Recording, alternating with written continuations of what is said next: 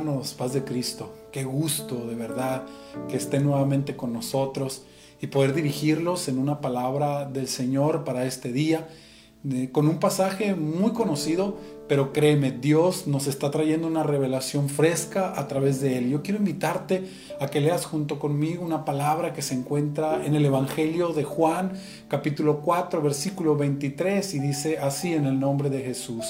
Mas la hora viene y ahora es cuando los verdaderos adoradores adorarán al Padre en espíritu y en verdad, porque también el Padre tales adoradores busca que le adoren.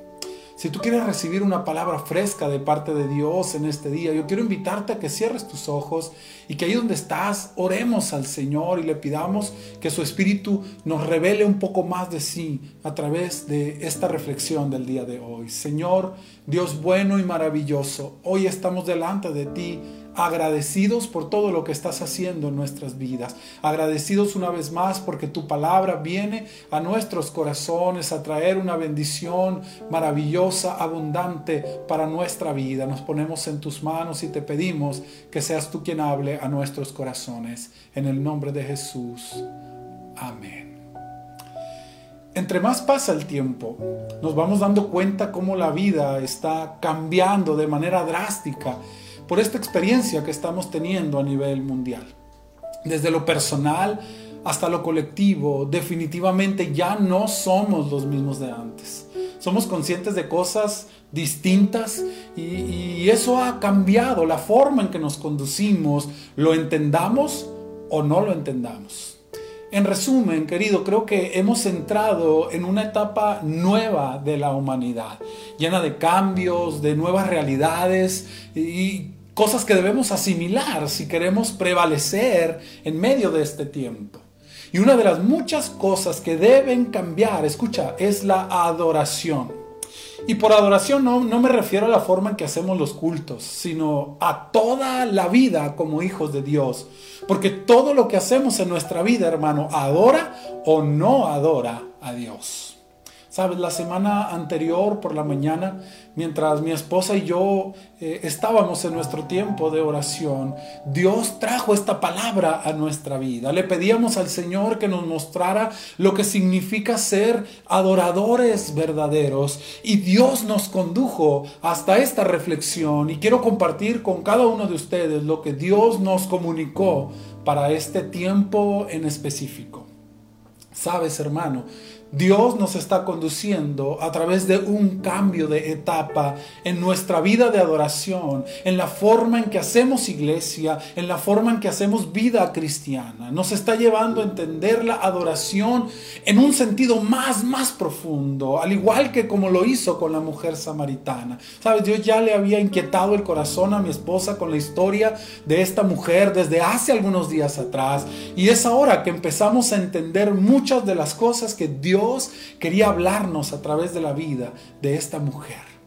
Esta mujer representa a nuestra generación, una generación con una gran herencia, pero también con una gran necesidad de un encuentro propio, personal, como el que esta mujer tuvo con Jesús. Y me llama la atención que la palabra de Dios dice que el Señor eh, le era necesario pasar por Samaria. Y lejos de la justificación geográfica que esto pueda tener, nos deja entender que ese encuentro ya era algo pactado desde el cielo. Y Jesús llegó primero allí y esperó.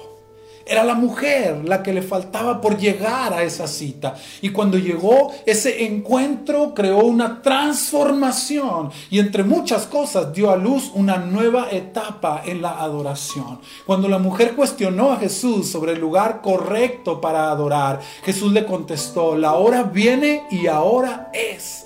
¿Entiendes lo que dice? En ese mismo instante se estaba llevando a cabo un cambio profundo de etapas, de la adoración convencional que hasta ese momento era aceptada, a una nueva expresión, una más cercana a la voluntad de Dios. Queridos hermanos, definitivamente Dios se manifestó en el tiempo pasado, pero no se quedó allá. Él ya está en el futuro y ha pactado una cita con esta generación de su pueblo. Nos está esperando a nosotros y ese encuentro traerá como resultado un nuevo paradigma en la adoración y nos va a llevar más cerca de su voluntad. Escucha hermano, estoy completamente de acuerdo con que Dios sigue siendo el mismo de ayer, de hoy y por los siglos. Él no cambia, pero lo que sí cambia es la forma en que se ha revelado a través del tiempo. Sería muy pretencioso de nuestra parte creer que ya conocemos a Dios en su totalidad. La revelación ha sido progresiva y a medida que ha avanzado ha llevado al hombre a cambiar la forma en que se relaciona con él. De la ley a la gracia, de los sacrificios rituales a la cruz, cada vez nos va llevando a lugares donde la revelación es más clara hasta que llegue el día en que podamos verlo cara a cara, tal y como Él es. Y esto, mi hermano, modifica nuestra adoración, al menos la que es verdadera, la que Dios busca en espíritu y en verdad. Escucha bien esto, querido, la verdadera adoración no es un deber para cumplir, sino la respuesta natural a estar expuestos a la revelación de su presencia. No hay verdadera adoración sin una revelación personal, sin un encuentro propio con Dios. Creo que en eso consistía esa nueva hora en la adoración que Jesús le mencionó a la mujer samaritana, la que viene de un nuevo encuentro con Dios. Fíjate que le dice, ustedes adoran lo que no saben, nosotros adoramos lo que sabemos. Israel ya había tenido su encuentro con la realidad de Dios y de esa conciencia nació, le dieron origen a todo un sistema de vida y de adoración a Dios. Y los samaritanos habían tomado de esa herencia, pero ya era una herencia degradada, ya era solo una forma copiada y el Señor le dice, ustedes adoran sin saber. Pero no se refiere a un saber intelectual, sino a un saber personal. Pero eso estaba a punto de cambiar, porque el mismo Jesús estaba allí frente a ellos y ese encuentro lo cambiaría todo. Queridos hermanos, es verdad que tenemos una gran herencia y que debemos honrarla siempre. Sin embargo, Dios nos está esperando adelante para que esta generación escriba su propia historia. La adoración sin experiencia, hermanos, se vuelve solo la repetición de algo que no entendemos. Y si bien las formas son correctas, se vuelven vacías porque carecen de un significado para mí en lo personal. ¿Sabes, hermano? Otro problema con la adoración de los samaritanos es que mezclaba elementos de la adoración al Dios de Israel con la adoración a otros dioses. Y creo que en eso también nos representan bastante. En una buena parte los cristianos del tiempo actual mezclamos nuestra fe con elementos que poco tienen que ver con la palabra. Y, no, no estoy emitiendo en juicio en contra de nadie, porque ninguno de nosotros es mejor que los demás.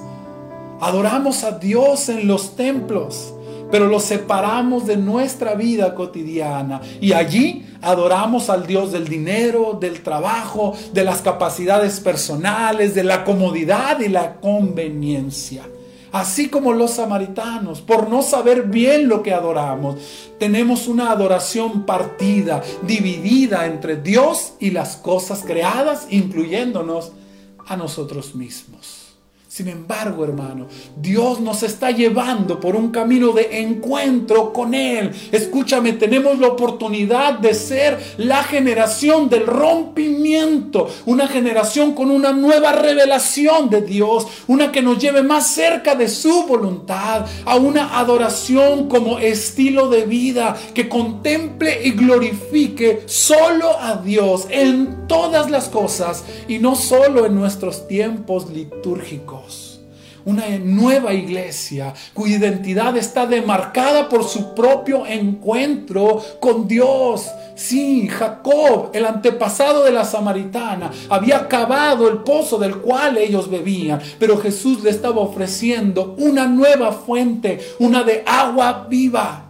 Jesús nos está ofreciendo la oportunidad de acceder a una identidad renovada por un verdadero encuentro con su presencia. Ríos de agua viva, una que fluye desde el interior y que va a todas partes con nosotros, que hacen de nuestra vida una expresión de adoración constante, que es consciente de la presencia de Dios donde quiera que estamos y que por lo tanto busca agradarlo con todas sus palabras, con todas sus acciones y con todos sus pensamientos estamos convencidos de que viene un tiempo nuevo, hermano. Que Dios nos está esperando en el futuro y que el mover que viene de parte de Él demarcará un antes y un después en nuestra identidad como adoradores y nuestra forma de vivir la vida en Cristo. Y sabes, mi hermano, yo quiero participar de eso.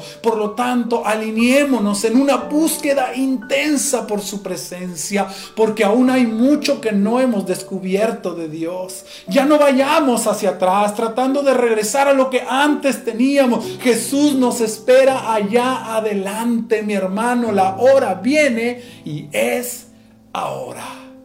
Si tú quieres, hermano, recibir esa revelación nueva de parte de Dios, yo te invito a que ores conmigo un momento y que alineemos nuestro corazón a la voluntad que Dios tiene para nosotros en estos días. Padre, yo te doy gracias, Señor, por tu palabra.